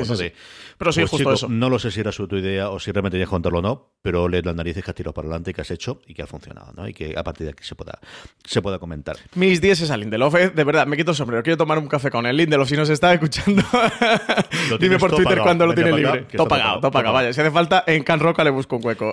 está todo pagado. Y a partir de aquí empezamos con los que pueden ser finales barra epílogos. Aquí depende cómo tengamos. Uno que tenemos es ese, ya hemos llegado al punto eh, final de, esa relación entre Will y Ángela, de aceptarse los dos, y tenemos por un lado el que va a aceptarlo con esa invitación a que venga a su casa, y antes de eso, el huevo, el huevo, recordemos que existe el huevo, con ese de mm, tu marido me dijo algo de que no se puede hacer una tortilla sin romper un par de huevos, que sabremos para qué sirve dentro de 10 minutos. Sí, tenemos otra vez que pensaba en el episodio de que Manhattan le decía a ella, recordemos que tiene este diálogo de, del que fue primero el huevo o la, o la gallina, en una escena que, ahí comentamos y hablamos un poco sobre esta reflexión clásica de cómo la tomaba Watchmen, en el octavo episodio teorizamos de las implicaciones que esto podía tener. Y realmente lo que le está haciendo es el Inception. Y digo el Inception, acaso hecho, y refiriéndome a la película de, Christopher Nolan de Origen, eh, que creo que no es casual todo este tipo de cosas para lo que ocurre en el último episodio, al final, eso, le, siembra la semillita Ángela del huevo de la gallina. Em, y al final, pues Ángela vuelve a su casa, ve el cartón de huevos en esa escena de cuando discute con, con Cal, de que él está intentando hacer un bizcocho, con sus poderes está sacando un cartón de huevos junto a la harina y junto a la leche del, del frigo, y ella coge con la rabia de que no vas a intentar luchar, que no vas a, luchar por tu vida, coge el cartón de huevo, lo estrella contra el suelo pero no rompió todos los huevos. Dejó un huevo, pero no quiero pasar por alto antes de esto la escena eh, cuando Ángela y Will se van del teatro o se van a ir del teatro, que Ángela le propone a Will de irse a su casa y le dice ella, solo un par de noches, y le dice, sí, solo un par de noches. Todos hemos tenido familiares en nuestras casas que solo han venido para un par de noches. Y de nuevo también dentro del drama, este diálogo divertido, pero a su vez tan familiar, con, tanto calor, con... Es el primer momento que se aceptan que son nieto y abuelo. Con todos sus problemas, con todos sus matices. No son las personas más normales del mundo. Tampoco es que nadie sea normal en el mundo, pero estas dos, desde luego, no se van a dar el premio a la persona más normal ni la familia más estable del mundo. Pero es el primer momento de, de, intimidad, ¿no? De más allá de, de, este contenido, de, de aceptarse como abuela y nieta y de vamos a ver para dónde va esto lo que te nos queda juntos y lo que podemos hacer. ¿no? Y guiñito easter egg friki, este muy friki, de que cuando salen del teatro, si os fijáis, un teatro que, que tenía las letras iluminadas de Dreamland, por esta lluvia de calamares han roto algunas letras y las únicas que no han roto. Casualidad. La, la casualidad. la única que no han roto son DR juntas, luego un espacio M, que es pues Doctor Manhattan. Evidentemente. Este sería el final de la serie. Tenemos un segundo final barra epílogo que es con toda la gente que hemos mandado a Karnak. Y aquí lo que ocurre es, nuevamente jugueteando con el cómic, con el final del cómic, es... Blake vuelve al lugar del crimen, donde tuvo ya un final, donde tuvo un final en el cual podía haber eh, tirado por la calle en medio y decir qué es lo que iba a ocurrir. Ella decidió encubrirlo, Roser no, y le costó la vida, y tenemos su journal para, para conferirlo. Y aquí, de nuevo, enfrentándose, mm, Bate le enseña que tiene cuidado a Arquímedes, que es la nave de, de con la que volaron, que vimos una copia, por así decirlo, en el primer episodio, esa nave de seguro, es Arquímedes o Archie, como la llama ella, que además una alegría tremenda, ¿eh? O sea, la alegría que le da, más, que como si fuese con su búho de verdad el que tiene en la casa, recordemos que, al final es el, el búho de, de y aquí es el momento en el que cambia, ¿no? Y, en vez de tener a, a, a, va con, con, Looking Glass, va con Wade, y, en este momento es cuando Blake dice, mm, la otra vez te lo dice pasar, esta vez no. O sea, el estudio del rollo este de que es que entonces la Tierra cambiaría hasta las narices, tú has hecho lo que has hecho, el señor presidente del gobierno ha hecho lo que ha hecho. Aquí yo creo de una forma sí que es cierto lejana con el impeachment actual que tenemos de, Donald Trump, pero oye, pues la, la, la, justo la semana, la ha pillado justo la semana.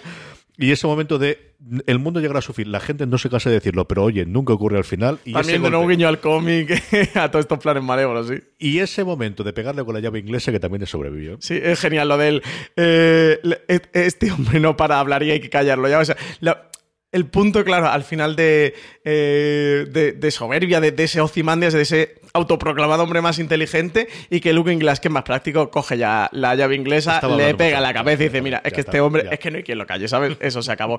Em, pues sí, de nuevo, guiño de cual cómic, lo que tú decías de toda esta Antártida, lo que ocurre en Watchmen con, con Espectro de Seda, con Rothschild, aquí han conseguido el guiño, no tenemos a Rothschild porque falleció, pero tenemos a Looking Glass con esa, con esa máscara y de nuevo otro diálogo hacia la historia de los cómics, hacia la historia de los superhéroes, de que sí, que sí, de que el mundo va a llegar a su fin, que siempre estáis con que el mundo va a llegar a su fin, que, que vosotros vais a salvar el fin del mundo, pero oye, que el fin del mundo, que, esto no ocurre nunca. Así que venga, eh, desfilando y, y, para, y para la cárcel. Venga, uno tras otro. Eh, de nuevo, esa escena muy divertida y también genial. Y otro diálogo más que tenemos hacia la historia del cómic. Watchmen en gran parte fue desmitificador de, la historia del cómic y desmontaba o creaba unas nuevas reglas o sentaba unas nuevas bases dentro de la historia del cómic y, creo que, que, Watchmen sí que ha recogido todo este guante, no recoge todo este testigo y sí que en, este sentido es una muy buena continuación del,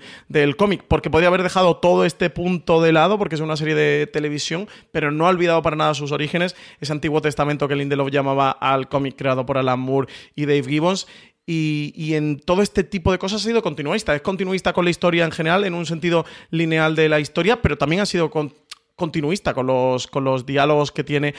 Han incluido o lo han trufado de toda la trama esta racista, del supremacismo blanco, incorporándole un nuevo discurso y un nuevo diálogo que realmente es una evolución del que en Watchmen había de, la URSS y de ese pánico al invierno nuclear y de, ese, de esa guerra que podría desatarse entre la URSS y Estados Unidos.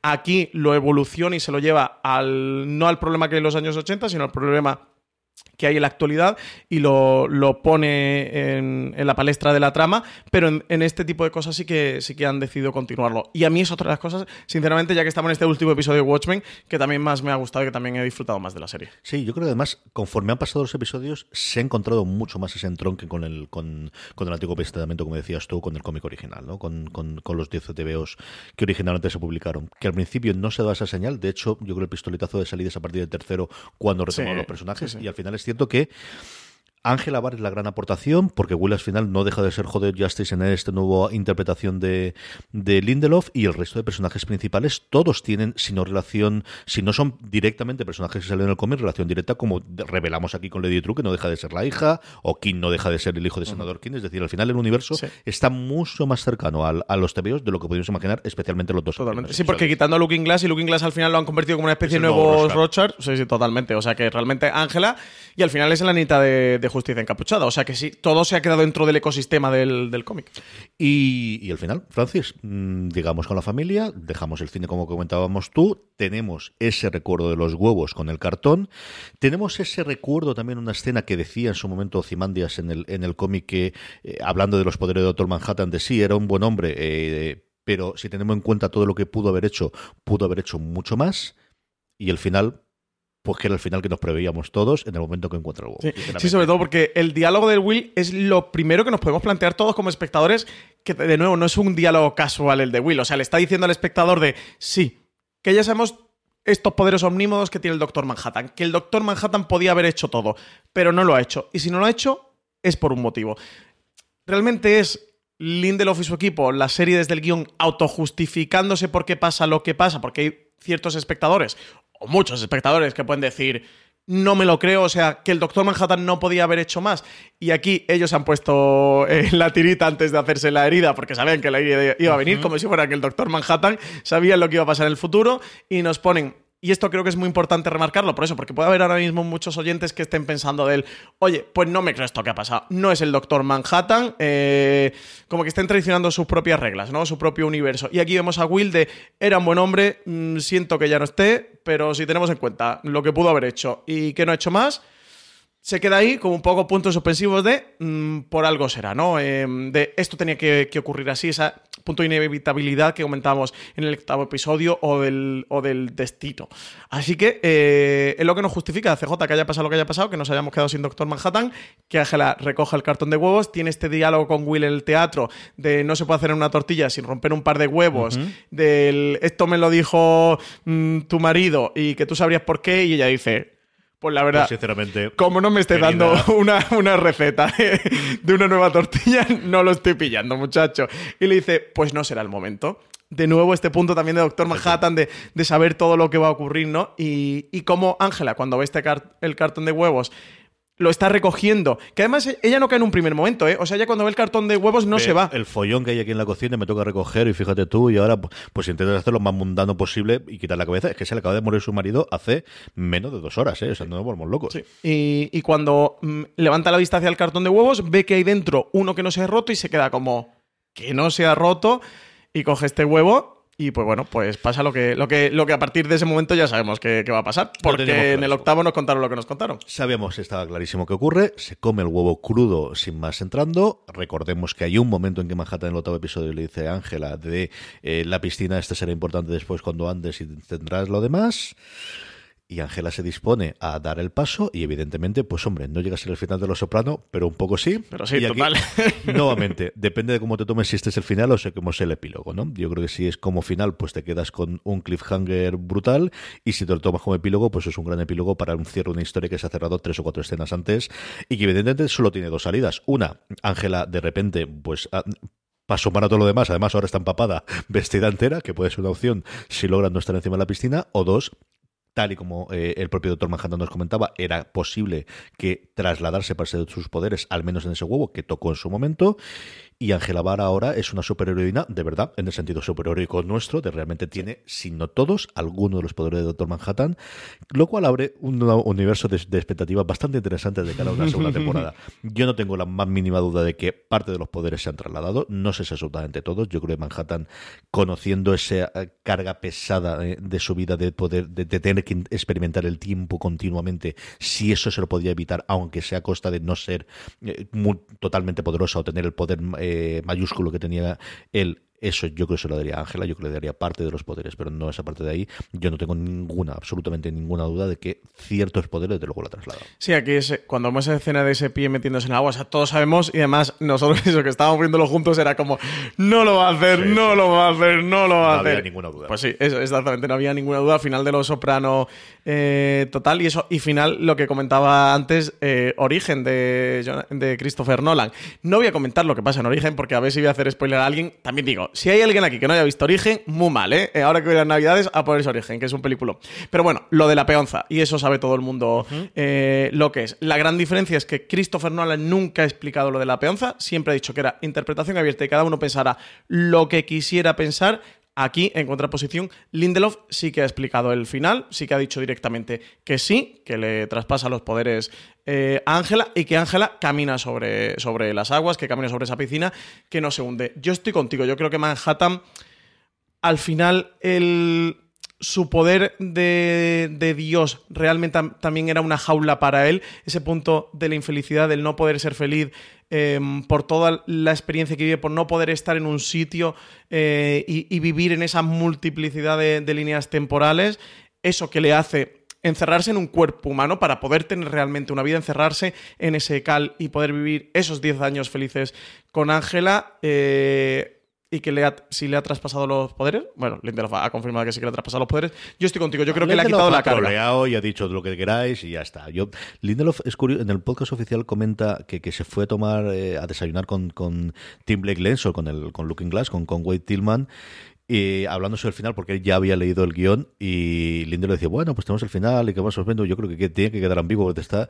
Y, y mm, Tim dice, si no crees que esto es el mayor cliffhanger que has visto en televisión, estás totalmente sonado de la cabeza de lo que te va a llegar. Yo creo que está juguetón, ya que al final la interpretación es esa y todos entendemos que es una interpretación. Ha dado de 54.000 entrevistas y yo lo he oído desde dejarlo totalmente ambiguo a solamente lo, mismo que he dicho yo al principio, solo hay dos interpretaciones. Hombre, después de ver todo lo que hemos visto, lo lógico que sea lo segundo más que lo primero, ah, no, sé exactamente lo leíste tú, el que lo dejé delante de claro, sí, todos vemos que al final será más una cosa de graduación, una cosa de qué hace a partir de aquí una Ángela Bar que tiene, otra de las cosas de, de, las, creo que recuerda que era en Variety, la persona que estaba con más eh, ganas de hacer una segunda temporada, con diferencia, la Regina King, que la contestación es, por supuesto, ¿dónde, dónde hay que ¿Dónde hay que firmar?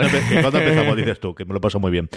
Y Lindelof, yo creo que podemos hablar un poquito de, posibilidades de segunda temporada y luego ya nos metemos con easter eggs, un poquito de la, Pitipedia y con los comentarios eh, por aquí. Ha ido abriendo la mano un poquito y él lo que sí que está confesando últimamente y también lo hace sin el podcast oficial es... Eh, me encantaría que hubiese una segunda temporada y seguro verla. Eh, otra cosa es, no nos hemos guardado absolutamente nada de cara a una segunda temporada. Esa fuerza creativa que me dio el conocer los atentados de Tulsa y toda la parte de las reparaciones a partir del, artículo de Tanejisicot no tengo algo similar. Me encantaría hacerlo por los actores. En el último podcast lo de remarca de me encantaría volver a juntarme con esta gente que es que al final es un elenco y es espectacular. Es cierto que al final quizá lo pasamos de puntilla porque como los estamos viendo tan a menudo nos hayamos acostumbrado a ser, de verdad, es que no hay persona que esté mal, es que es, alucinante, ¿no? Y, las cosas, por ejemplo, que de Carl decíamos, uy, qué cosa más rara de personaje, será el actor, lo será... No, no, es que luego vemos realmente qué le ocurría detrás con él, ¿no? Yo creo que no hay ninguna posibilidad en el mundo del 2019 de que esto no tenga una continuación, mm, salvo que realmente haya ido muy mal de audiencia, que no es lo que está vendiendo HBO. Eh, es cierto que las nominaciones a los Globos de Oro, que quizás es lo que venía más, más no ha sido lo que yo creo que esperaría HBO, por decirlo claramente. Para los semi falta muchísimo en la parte de reconocimiento. Lindelof ha confesado que le ha llevado dos años hacer la temporada, así que nuevamente estamos más en un rollo Watchmen o Juego de Tronos que algo mm, estreno de Netflix que vamos a hacer, o incluso Succession, que se entrenando todas las, temporadas año a año. Yo creo que si este es el año de Westworld, sería de cara al 2021 poder hacer una segunda temporada de Watchmen. El asunto es, si HBO barra TNT, eh, te, digo yo, AT&T, está dispuesto a hacer un Watchmen sin Lindelof, que yo creo a día a día que no, salvo que Lindelof dijese Jeff Jensen, el co-escritor, o Nick Hughes, o, el que ha escrito o alguien, la pongo aquí, o Tanehisi vas a hacer la segunda temporada, ya llevándolo a lo burrísimo, que yo creo que están otras cosas, pero de, de Losta de yo no puedo, pero esta persona tiene y tiene todo el este yo me quedo como productor ejecutivo y tiramos para adelante, o mm, dadme que se me vuelva a ocurrir algo. Yo creo que conforme funciona el mundo audiovisual a día de hoy, con las apuestas que tienes y el nombre de Lindelof que al final te puede montar esto y de audiencia no lo sé, pero a nivel crítico yo creo que funcionó tremendamente bien la, serie de hoy. A falta, pues eso, se ha estrenado demasiado pegado a final de año para que pueda entrar en, las, en los top 10 y aún así yo creo que entrado prácticamente todos, especialmente los medios americanos y el discurso americano yo que ha venido muy bien. Lo que te digo, yo me extrañaría horrores que no hubiese una segunda temporada, no para el año que viene, eso segurísimo, de cara al 2021-2022. Sí, yo apostaría porque sí, las audiencias, eso sí, en el lineal empezaron por debajo del millón, en torno a 800.000. Yo creo que al final ni siquiera HBO al día de hoy se va a fijar solo en el pero el caso es que sí mm, que, luego fue bajando un poquito, llegó a hacer el mínimo en 620.000 el caso es que el último episodio casi rozó el millón. O sea, empezó alto, bueno, alto, por debajo del medio, medio millón, pero llegó a bajar. Y el final, eh, los tres últimos episodios, subió a 779, luego a 822 y ha terminado en 935.000 espectadores. Es el día del estreno. Yo le he leído, no sabría decirte ahora si es el penúltimo episodio del último, que en Estados Unidos HBO había calculado 7 millones y pico entre las reposiciones, porque HBO ocurre, pues igual que Movistar Plus aquí, que tiene múltiples canales con reposiciones en el que se vuelve a pasar una de, otra, y además el bajo demanda. Es decir, que computado todo, no recuerdo si algo en el final, Francis, o si era el con anterior. el primero creo que dijeron que eran casi unos 10 millones de espectadores, ¿eh? Había rozado. Sí, sí, lo que he dicho es el lineal, pero tened en cuenta eso, que el lineal empezó en 800.000 espectadores, que llegó a bajar y ha terminado en alza. Entonces, que una serie termine en alza, el problema es que la serie hubiera tenido una tendencia decadente constantemente, pero que la serie eh, haya terminado subiendo. Y hombre, al final un primer episodio, 10 millones de espectadores. Oye, mal, mal, mal, mal, mal, mal, mal. No está. Habría Yo que creo que no. Y falta que el efecto, que nuevamente eso es Estados Unidos, que el efecto de ventas internacionales, de lo que te lleve de, nuevos suscriptores, pues que evidentemente, pues internacionalmente el, modelo suyo sigue siendo ese, ¿no? Sí, además, últimamente decían que había sido la serie más vista de HBO desde, la nueva serie más vista desde Big Little Lies, ¿eh? O sea que, que, no son nada malos pensar eso, que HBO en Estados Unidos es un servicio de pago y tal, es un canal de cable, etcétera, etcétera, etcétera. O sea que, um, que no está nada mal. Yo diría que sí, CJ. O sea, creo que el consenso crítico ha sido muy bueno, con los premios ha ocurrido lo que tú comentas. Creo que las audiencias no han sido Juego de Tronos, pero es Juego de Tronos en su primera temporada no fue Juego de Tronos. Es que la audiencia de Juego de Tronos fueron a partir de la cuarta temporada. Lo que pasa es que ahora todos tenemos el recuerdo eh, a posteriori, pero. Yo te diría que sí, CJ. O sea, yo, te diría que sí que va a tener una segunda temporada. Hay que ver todo lo que ocurre con Lindelof. Lo que tú dices de lo que ha tardado en preparar esto también es algo que ha dejado de dar miedo en HBO. Fíjate con, con Westworld cómo ha, funcionado de la primera la segunda y la segunda la tercera, que, que, han estado yendo entre 18 y 24 meses del estreno de una temporada a otra. Lo que ha ocurrido con Juego de Tronos también en las últimas temporadas, que también han tenido esos 18 24 meses. No lo sé, no me parece que que Lindelof necesite 24 meses para estrenar la próxima temporada sea un impedimento. Creo que es más Lindelof dentro de su encaje de proyectos, lo que le apetezca continuar, lo contento que haya quedado con el resultado final, lo contento que haya quedado con la recepción de la crítica, de la audiencia. Yo estoy contigo también, con toda la expansión de ATT, que necesitan nuevos proyectos, que necesitan nuevas banderas. Al final tienes Watchmen con el punto del, de la obra original, del cómic, Creo que a nadie más menos dentro de la cultura popular le tienes que explicar qué es Watchmen. Ya tienes una primera temporada, una primera temporada que ha funcionado bastante bien, eh, que ya ha construido su propio universo, que tiene sus propios personajes, que siguen teniendo cosas del cómic. No sabemos si es guardadas o descartadas, pero siguen teniendo cosas para tener una segunda temporada. Desde luego ya tienen un universo construido para partir a partir de, lo, que, de lo que han hecho.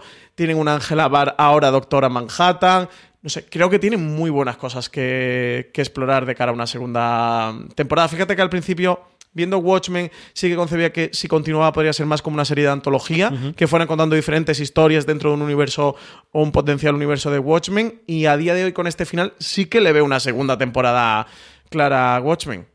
A ver qué ocurre. Esperemos que sí. Eh, desde luego, si va a ser que sí, por Dios, que nos lo digan ya y si no, que nos digan ya que no. Pero que no nos dejen en esta calma chicha de que sí que no, que estamos ahí esperando. Yo es lo que te digo, creo que los números sí que han sido bastante, bastante buenos como para continuarla, desde luego.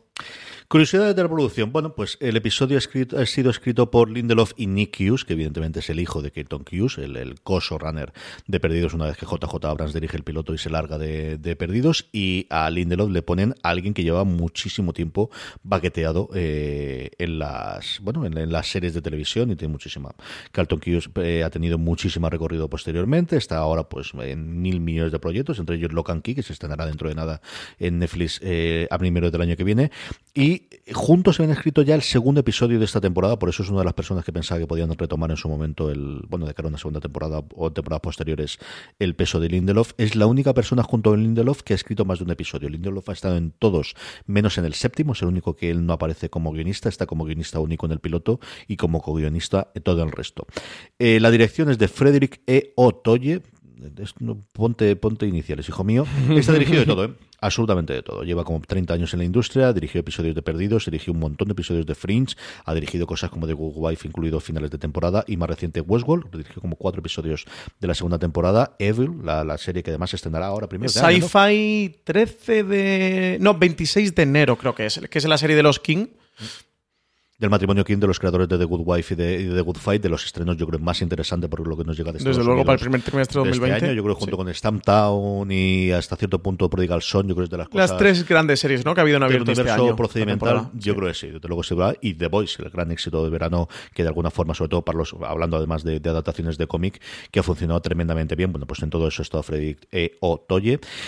La Pitipedia, la Pitipedia es muy divertida, Francis. La ¿Qué nos cuenta? ¿Qué nos cuenta la Pitipedia? ¿Qué nos cuenta? Bueno, pues eh, la, la, Pitipedia nos cuenta esta semana el único documento que hay, que es un memorándum, el cierre de la Pitipedia. Y es que eh, el señor director, de, deputy director, que al final es el segundo director, que es normalmente.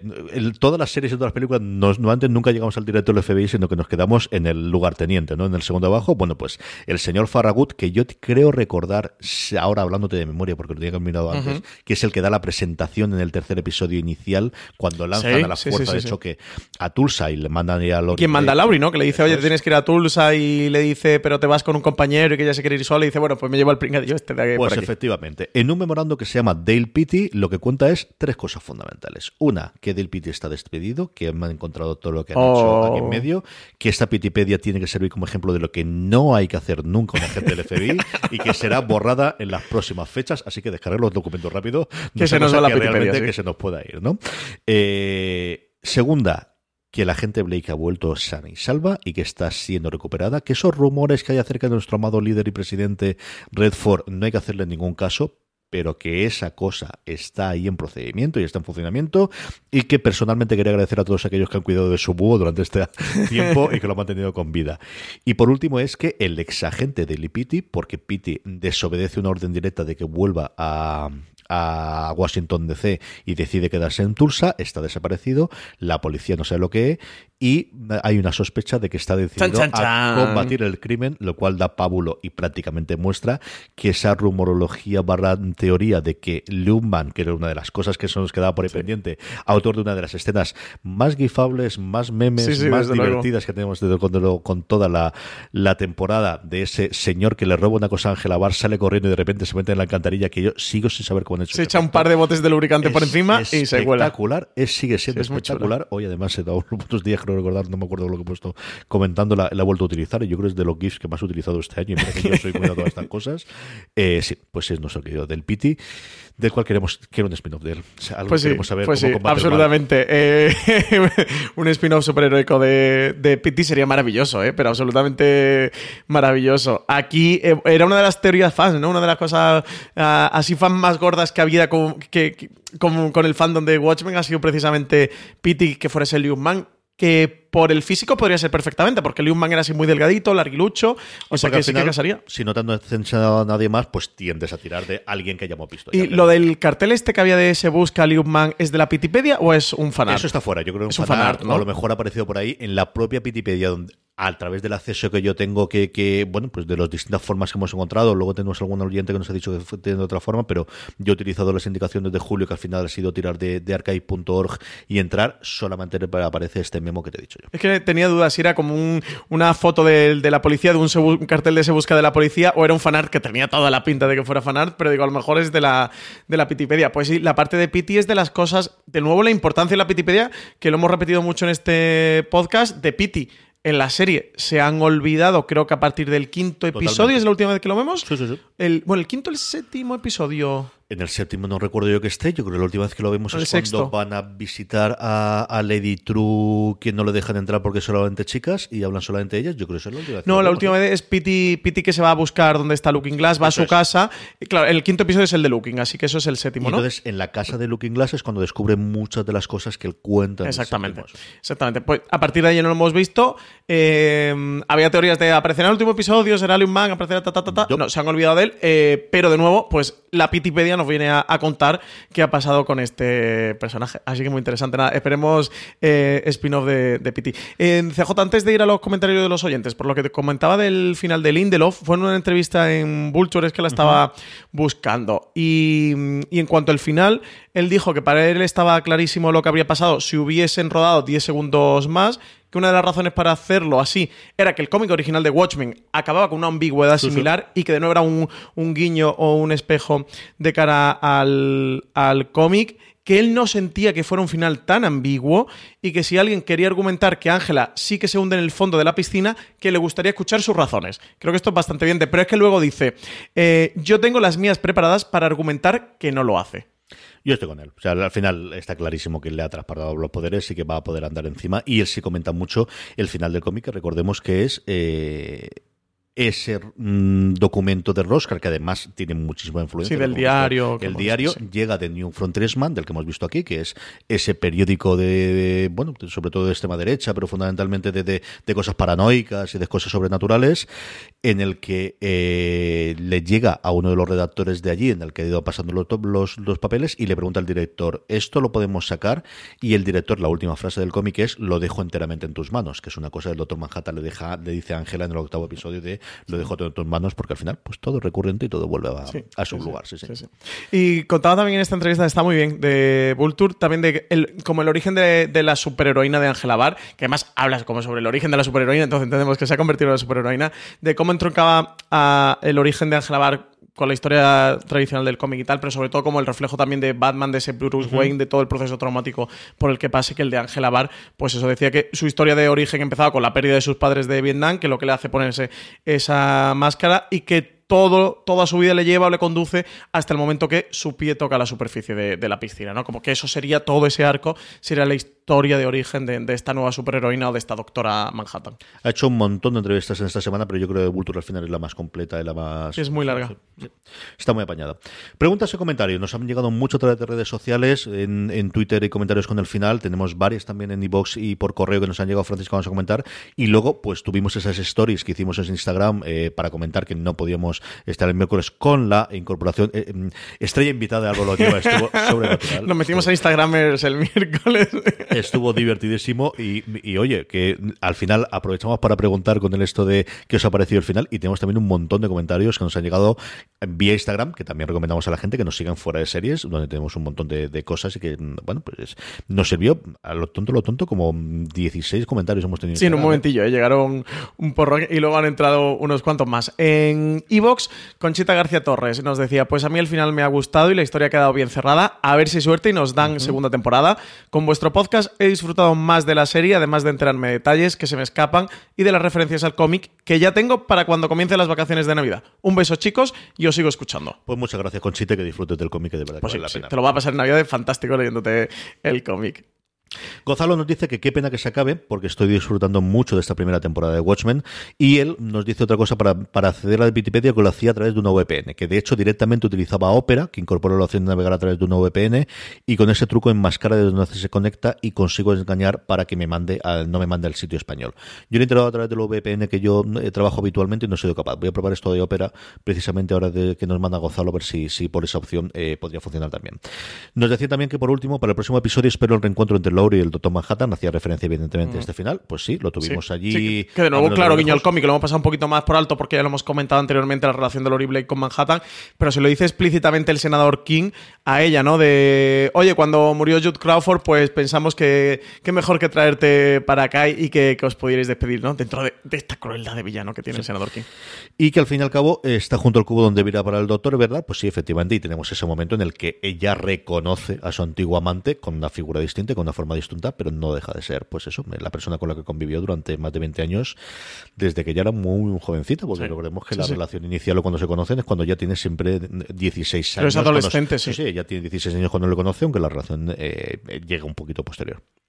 Figue nos comentaba, saludos, excelente programa y solo queda uno más, un personaje que no ha vuelto a salir, es aquel que se desliza por la alcantarilla. Aquí Figue en torno a lo que comentamos de, de Liu Man. Eh, tendrá relevancia en el final, será Pity, ahora espera el capítulo final, saludos y lo seguiré escuchando. Pues, pues no, pues no, no ha salido Pity al final, Figue. Nada de nada, pero como os decíamos, sí que se da totalmente por sabido que sí, que era del Pity haciendo de sus bravuras y haciendo sus cosas. Y además recordemos que él era muy fan de los superhéroes, de cuando ve a Laurie Blake para él es un una revelación estar frente a ella, que se conoce toda la historia de los superhéroes, de los Watchmen, de, sus relaciones personales, que incluso eh, Laurie recurre a él para que le cuente a Ángela la historia de sus padres. O sea que, que sería posible porque es muy fanboy ¿no? de, los, superhéroes. Antonio Maestro también nos escribía antes de, ver el último episodio. Nos decía: Gracias por vuestro trabajo, sois geniales. Y bueno, Watchmen, serie del año, si la cierran bien. Lindelof, no nos la líes parda, por favor. Abrazos para todos. Pues normalmente aquí la cosa irá por barrios. Yo creo que em, el final está muy, muy bien. Yo sí he notado cierto bajón en las críticas, tanto leídas como habladas en los podcasts. De... Es que el sexto es mucho sexto. Sí, que un episodio así a mitad de temporada.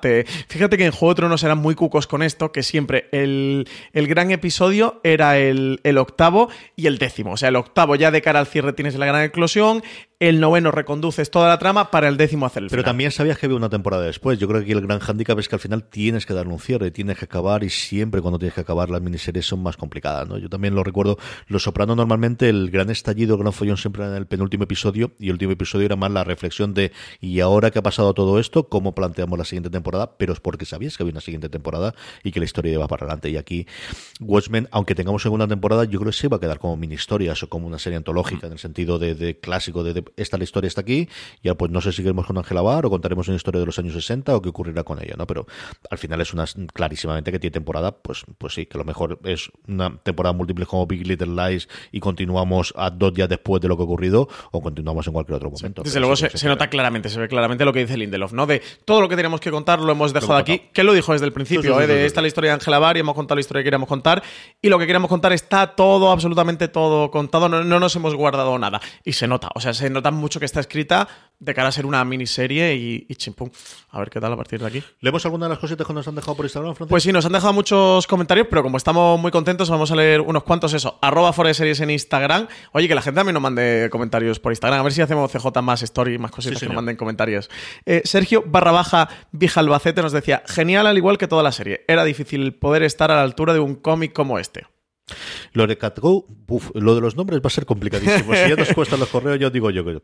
Lore Catu nos decía soberbia, aunque como decía Reeves, Manhattan podía haber hecho algo más, efectivamente, como comentábamos antes, nuevamente en referencia al cómic, que es una cosa que le dice Bate también a Manhattan en ese momento. Mayans barra baja nos decía, deseando escucharos y que tengan segunda temporada. El final Punto suspensivo, con ganas de más. Anabel Aparicio nos decía que genial, una final a la altura de la serie, que ha sido una pasada, Grecia Demon. Es cierto que, en general es em, bastante. La gente que nos escribió, solamente hay un par de personas a las que más que no le haya gustado, el que le haya podido decepcionar un poquito el final, ¿eh, Francis? Sí.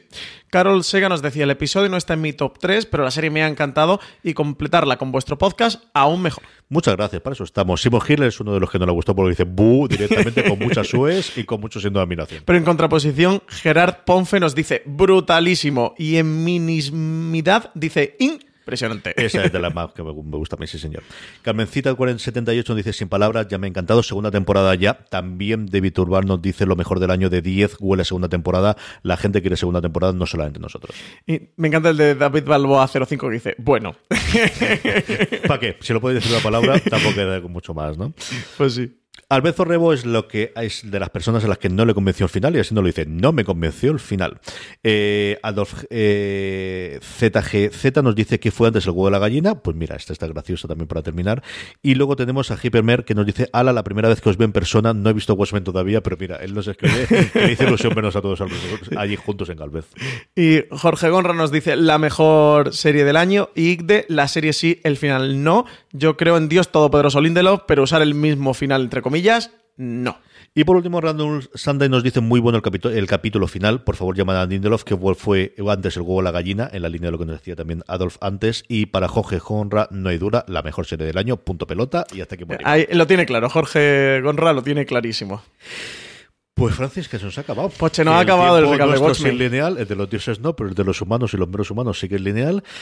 Y a lo tonto, a lo tonto, se nos ha terminado el, watch, el recap. ¿Qué, ¿Qué, te ha parecido? Reflexión final sobre la serie y pues, sobre estos recaps. Corolario final, CJ. Sí. Corolario final. Eh, me ha gustado mucho el camino, he disfrutado mucho el camino. Lo he disfrutado más haciendo estos recaps si cabe. Y yo, sinceramente, mm, sí que compro la serie. Me debato en el top 3 de lo mejor del año donde estaría, si mejor que Succession o Succession mejor, o, está Watchmen o está Chernobyl. Finalmente la puse en la segunda posición y podría estar ahí para mí en cualquiera del, top 3. Creo que junto a Chernobyl y Succession ha sido lo mejor que, hemos visto este año. Creo que ha sido una serie muy rica, con muchos diálogos, con muchos matices. Creo que si has leído el cómic o el o está relacionado con el mundo del cómic en general, es una serie que vas a disfrutar más. Creo que se puede ver igualmente y que no te pierdes y que las referencias que hagan esenciales para entender la trama, para conocer lo que está pasando en la serie, eh, te la dan, el contexto te lo dan. No necesitas el cómic para poder entenderlo. Sí que creo eso, pues que se disfruta más, que de nuevo guiños, y, y, ya no solo por los guiños en sí, porque Mm, hay easter eggs, hay estos huevos de Pascua, pero muchos de ellos sí son guiños que te están contando cosas. Entonces, si has visto o si has leído el cómic, pues mejor los pillarás o le podrás sacar ciertas lecturas. Eso, han hecho mucho debate también sobre el mundo del cómic en sí, del mundo del cómic superheroico, como ya hizo el Watchmen de Alan Moore y, Dave Gibbons.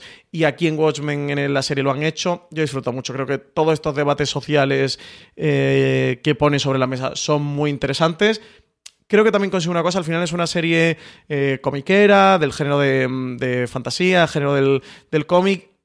Creo que en cierta manera eh, reivindica y sobre todo consigue reivindicar que dentro del mundo del cómic o dentro de la fantasía se pueden sacar debates reales y debates sociales. Parece que solo un dramón, un gran drama, eh, solo así nos ven, por ponerte un ejemplo, que no digo que haya pasado, pero que solo así nos ven o creedme puede hablar sobre ciertos temas, ¿no? Y digo así nos ven por el tema racial concretamente.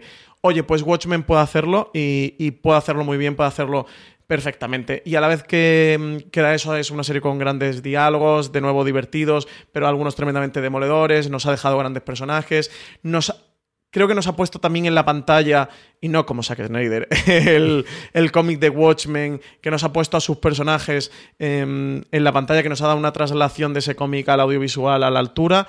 Yo sinceramente le he disfrutado mucho, me encanta. No sé si quiero una segunda temporada o no, porque mira que me fío de Lindelof, pero oye, estas cosas que quedan tan redonditas, que quedan tan perfectas, que, no te voy a negar que me da cierto miedito a ver lo que hacen, pero mira, aquí hemos venido a jugar, así que, que ojalá que nos den una segunda temporada en cualquier caso. Así que se queda como una miniserie pues creo que este Watchmen, mm, al menos para mí, o in my opinion, Your Honor, eh, se queda como, como una gran serie, una de las grandes series eh, de este 2019, una de las grandes series de la década, y desde luego como una de esas series que voy a revisitar y que usaré como referencia para mí. Yo me lo he pasado tremendamente bien. Yo tenía, pues eso, venía de ver mm, The Leftovers, que es una de las mis series favoritas de esta década, mm, como lo hicimos en la lista.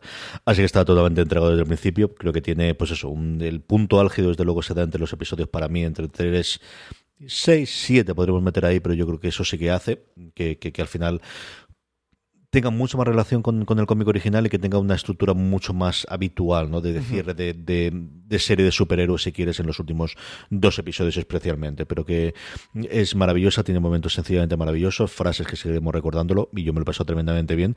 Y yo creo una serie muy para comentar. Yo creo que al final sí que le encontramos el, el que todas las semanas tenemos al menos 20 minutos para poder hablar de ella, Francis. sí, sí, mínimo. Bueno, en, nuestro caso es una hora y cuarto, pero vaya, al menos 20 minutos, media hora para comentar con los amigos de una serie que ha dado. De hecho, mucha gente me lo ha comentado de amigos de, oye, que estoy viendo Watchmen y tal, y escucho vuestro recap por ver eso a, dos personas, a dos amigos comentando lo que le ha parecido el episodio. Creo que sin duda eso lo ha conseguido. Y creo que es una de las cosas también más chulas que le puede dar una serie al lo que es tener una serie que nos dé para comentar, que todos disfrutamos una gran serie, todos disfrutamos un gran drama o todos disfrutamos una gran comedia, pero una serie que te dé todas las semanas para hablar media hora de ella, como te das Succession, para juntarte con los amigos y comentar lo que ha pasado en el episodio, es muy de agradecer más allá de que nos dé memes, que nos dé grandes momentos, que nos dé grandes frases, em, frases que podemos incorporar ya a nuestro día a día y a, nuestro, y a nuestra mm, cultura popular. Yo creo que sí, que sí que todo eso Watchmen lo ha conseguido. Y encima, el sexto episodio es una auténtica joya todo lo que hacen con Justicia Encapuchada, sin duda. Si no mejor episodio del año, también de los mejores episodios. Y también creo que es de esos episodios que dentro de 5 años, dentro de 10 años, o cuando nos juntemos en una mesa redonda para hablar de series, creo que Watchmen va a salir y creo que ese sexto episodio va a salir. Creo que ese sexto episodio mira que se ha escrito, mira que hemos hablado y creo que dentro de unos años vamos a, seguir hablando. Y bueno, pues sí que te da la altura o el nivel de, la importancia o la relevancia que, tiene la serie, que no, no creo que vaya a morir, incluso aunque no tenga más temporada, no creo que Watchmen vaya a morir esta semana con, su emisión, con la emisión del último episodio. Creo que es una serie que dentro de unos años vamos a seguir recordando y cuando hablemos de Lindelof, creo que Watchmen siempre la vamos a mencionar junto a The Leftovers o junto a Perdidos. Feliz Navidad, que lo pasen muy bien, que tenemos mucho más contenido fuera de series, que si tenéis mono de recap, Francis Arrabal seguirá ahí al pie, aunque hay un pequeño parón de Navidad con los recaps de eh, vikingos y está la cosa a tope, ¿no? Pues sí, volvemos el 8 de enero. Nos hemos ido de Jule Vikinga, nos hemos ido de, este, de estas navidades vikingas. Tenemos parón por, por Navidad y por Año Nuevo, pero volvemos, nada, el 8 de enero, el 7 de enero vuelve Vikingos, cuarto episodio a las 10 y 5 en TNT y al día siguiente ya estará disponible el recap. Así que si estáis, pues mira, que esta Navidad en que os podéis volver a enganchar, podéis coger, ver los tres primeros episodios que ya se han emitido de Vikingos eh, durante este eh, principio de, previo de Navidad. En la cadena de los podcasts de, Fuera de Series también nos tomaremos cierto descanso en el contenido, no así en streaming, seguiremos regularmente todos los lunes para que luego podáis comentarlo en Nochebuena, para comentarlo en Nochebuena, todas las novedades, todos los lunes, como siempre, Francis Arrabal y un servidor CJ Navas estaremos para comentaros todas las novedades y noticias sobre el mundo de las series de televisión. Pues si no hablamos hasta entonces no nos vemos, lo volvemos a decir en streaming, pero para aquellos que nos escuchéis, sobre todo en los recaps, que mucho cuidado con la carretera, aquellos que viajéis, mucho, que va a ser muy bien. Darle con las familias y que hay poco momento Cuidado con los mantecaos. No, los mantecos no que tener cuidado, hay que comérselos bien. Comprarlos buenos de aceite de oliva, que no lleven aceite de palma ni cosas de estas. Pero que hay pocos momentos para difundir la palabra de fuera de series como en estas fechas navideñas, así que enseñarle a la gente la web, que la tenemos muy mona y podéis enseñar las cosas, además ahora con las recomendaciones de fin de década a la final de año. Los podcasts, que antes era un poquito más complicado, no digo yo que yo, que, que le digáis a la gente lo que cargáis, pero con Spotify la cosa está mucho más abierta. Que además tienen iVoox, este, pues maravilloso, se lo decís. Que tiene un iPhone o la toca un iPhone nuevo, mira, ya viene la aplicación de podcast, le ponen, mira, escúchate a esta gente Así que difundir la palabra de fuera de series estas navidades y, que os queremos ver a ver todos de vuelta en el 2020. Así que mucho cuidado y, y pues nada, pues eso, pues feliz Navidad a todos y que nos sigan en redes sociales, arroba fuera de series en Twitter y en Instagram, que también tendremos que poner por ahí algo para estas navidades, ¿no? Habrá que, sacarle fotos al pavo o a los redondos de ternera. Pues nada, pues feliz Navidad a todos, oyentes de fuera de series. Felices fiestas, espero que hayáis disfrutado al menos tanto como Francis y yo grabando estos recaps de Watchmen. Gracias por estar ahí y recordad, tened muchísimo cuidado ahí fuera.